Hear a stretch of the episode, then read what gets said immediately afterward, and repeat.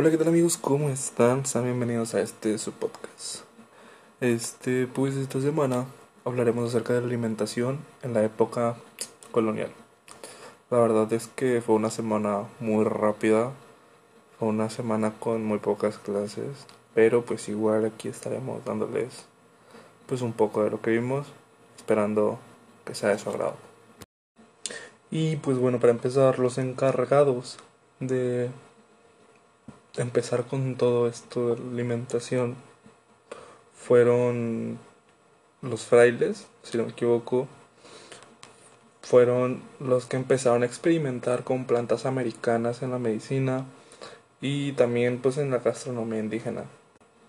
Todo esto gracias a que se corrió muy rápido la voz acerca de las medicinas con hierbas y cosas así gracias a pues a las hijas de familias criollas y mestizas que recibían su educación en los conventos en los que asistían ellas.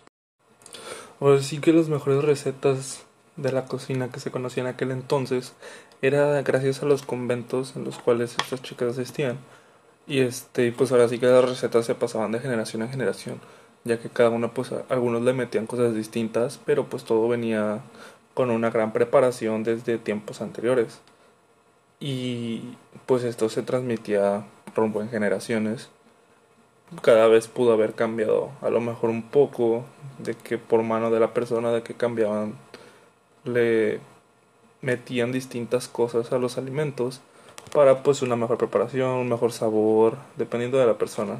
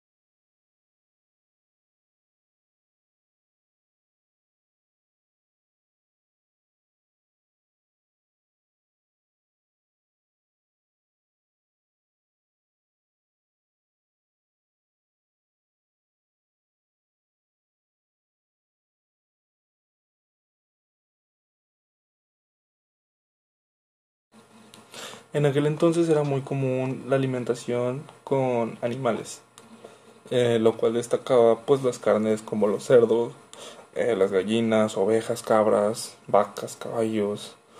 Eh, creo que uno de los favoritos hasta la fecha, aparte del pollo, serían los cerdos, ya que pues en su mayoría pues son los que más, mm, ¿cómo decirlo?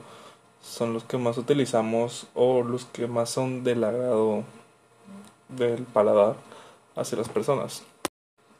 Por último, pero pues no menos importante, cabe destacar que pues la forma de cocinar de aquellos entonces no es nada comparada con la de hoy en día, ya que por ejemplo hoy en día tenemos lo que es una estufa, un horno, tenemos microondas, o sea, la comida hoy en día ha cambiado bastante y pues podemos cocinar de una manera más fácil.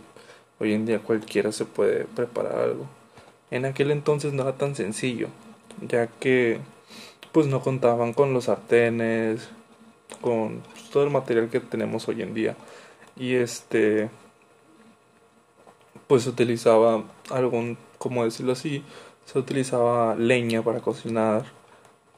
Mm, recuerdo que había un punto en la época de los, principios en el cual las personas mataban, por ejemplo, de que a un cerdo le, le introducían un tubo por el medio y lo asaban a la leña, el fuego, solo pues por encima para que se fuera cocinando y pues irlo ingiriendo.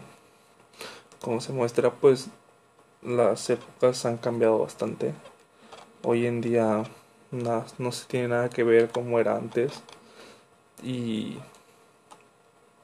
pues nada, creo que sería todo. Muchas gracias a todos por estar aquí. Eh, espero tengan muy bonita semana, o sea que lo estén escuchando. Y pues nada, nos vemos. Chau, chau.